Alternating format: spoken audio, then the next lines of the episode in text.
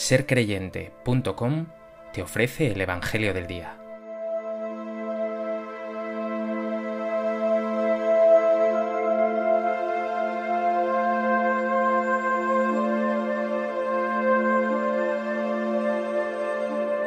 Del Evangelio de Mateo. En aquel tiempo Jesús propuso otra parábola a la gente.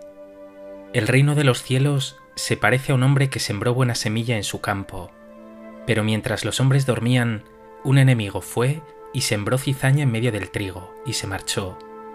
Cuando empezaba a verdear y se formaba la espiga, apareció también la cizaña.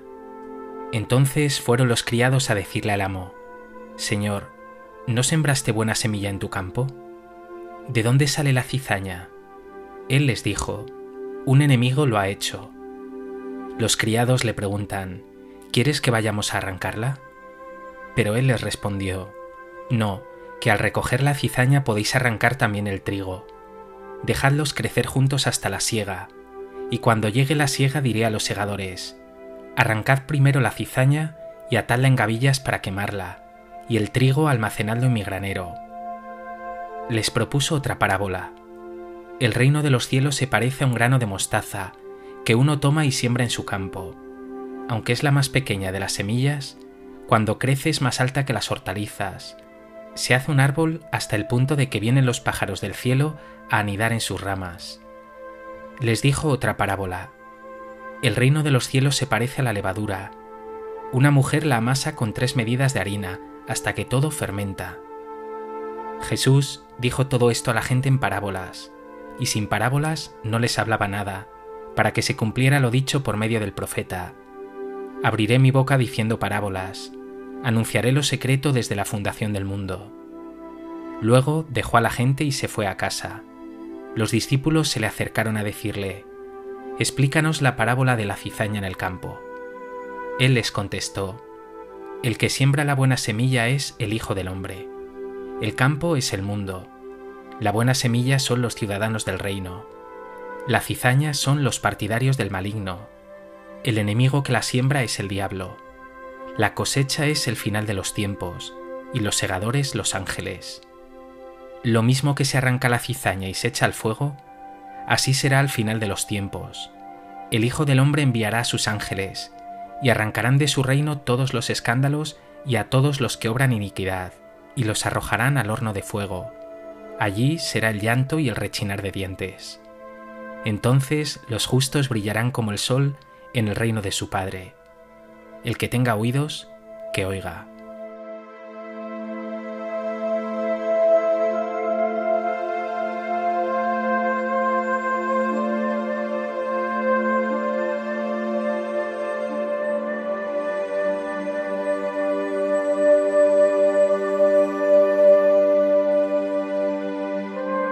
En el Evangelio de hoy, Jesús nos ofrece hasta tres parábolas, y al final añade la interpretación de la primera de ellas. Son parábolas llamadas de contraste. Lo que al inicio parece pobre, escaso, es después algo abundante, grande, exitoso. Así es el reino de Dios. Todo un mensaje de confianza en la obra de Dios y de esperanza en que frente a todo lo que pueda parecer, el reino se está abriendo camino.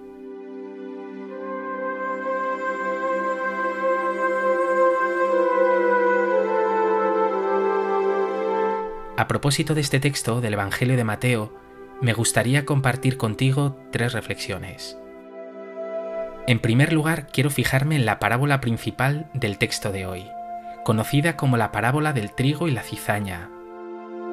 Un hombre siembra buena semilla, pero llega un enemigo y siembra cizaña. El resultado, que junto a la espiga aparece también la cizaña, pero el amo se niega a arrancarla hasta la siega. En los últimos versículos se nos ofrece una interpretación de la parábola, seguramente obra del evangelista y de su comunidad. Interpreta que el que siembra la buena semilla es el Hijo del Hombre, el campo es el mundo, la buena semilla los ciudadanos del reino, la cizaña los partidarios del maligno, el enemigo que la siembra es el diablo, la cosecha es el final de los tiempos y los segadores los ángeles. Pero podemos ir más allá Toda parábola tiene siempre interpretaciones diversas y distintos puntos de comparación. De hecho, Jesús en su parábola hace hincapié en la voluntad del amo, que se niega a arrancar la cizaña. Quiere destacar así la paciencia de Dios, una actitud paciente que se identifica con su misericordia. Dios no quiere condenar aún al pecador, confía en su conversión, deja espacio para que en él triunfe el bien, para que el bien se imponga, para que el mal caiga por su propio peso. Somos nosotros, esos criados impacientes, muy prontos a juzgar, a condenar, que dicen, ¿quieres que vayamos a arrancar la cizaña? Es una expresión muy parecida a la de los apóstoles Santiago y Juan, los Cebedeo, llamados hijos del trueno, que en una ocasión, ante un encontronazo con los samaritanos, sugieren a Jesús, Señor, ¿quieres que digamos que baje fuego del cielo que acabe con ellos? Nos dice el evangelista San Lucas que Jesús se volvió y los regañó. Jesús, el Hijo de Dios y su buen Padre, nada tienen que ver con el juicio inminente, con la condena, son pacientes, misericordiosos, compasivos.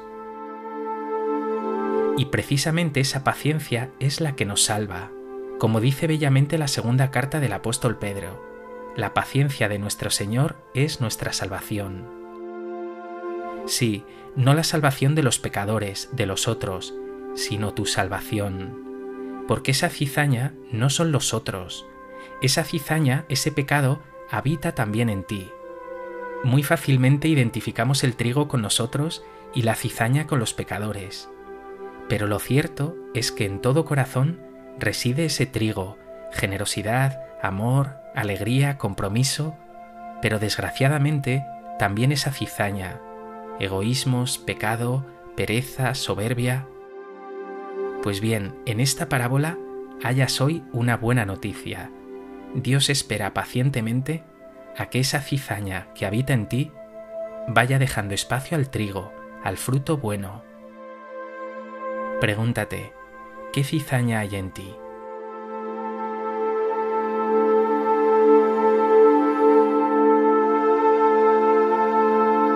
¿Sientes esa paciencia y esa misericordia de Dios contigo?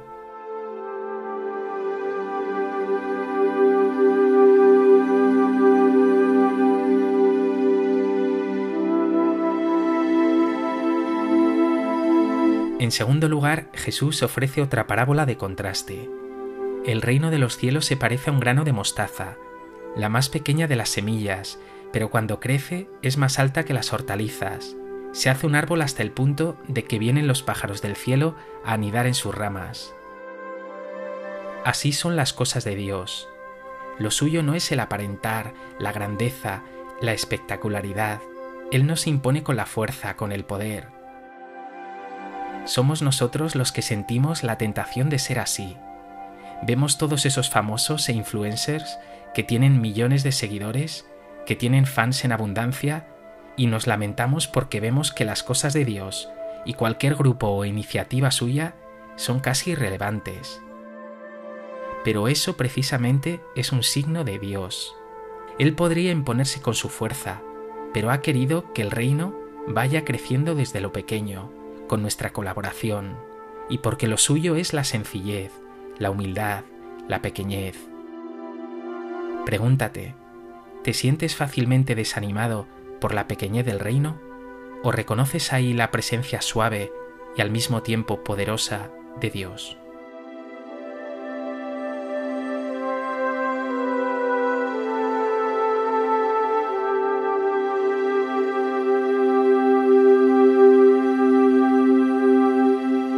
En tercer lugar, Jesús nos regala una última parábola de contraste.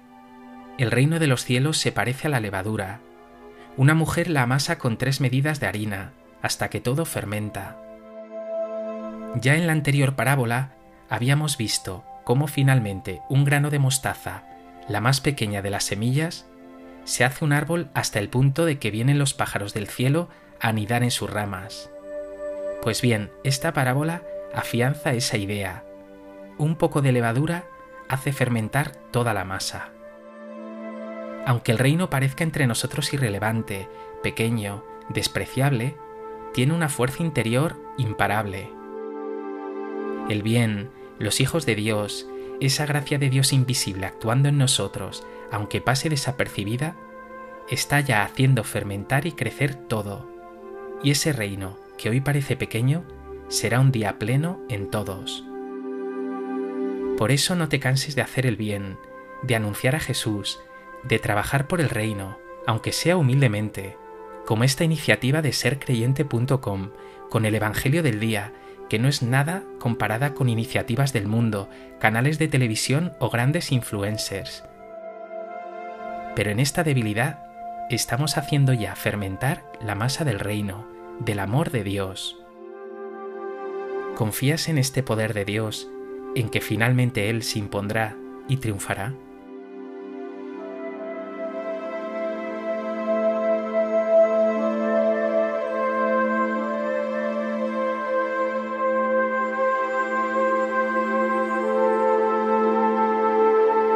Pues que este Evangelio te lleve primeramente a alegrarte y a dar gracias a Dios por su paciencia y su misericordia contigo, en quien conviven trigo y cizaña, pero que también te lleve a llenarte de esperanza, porque el reino de Dios se está abriendo camino, y un día será todo en todos.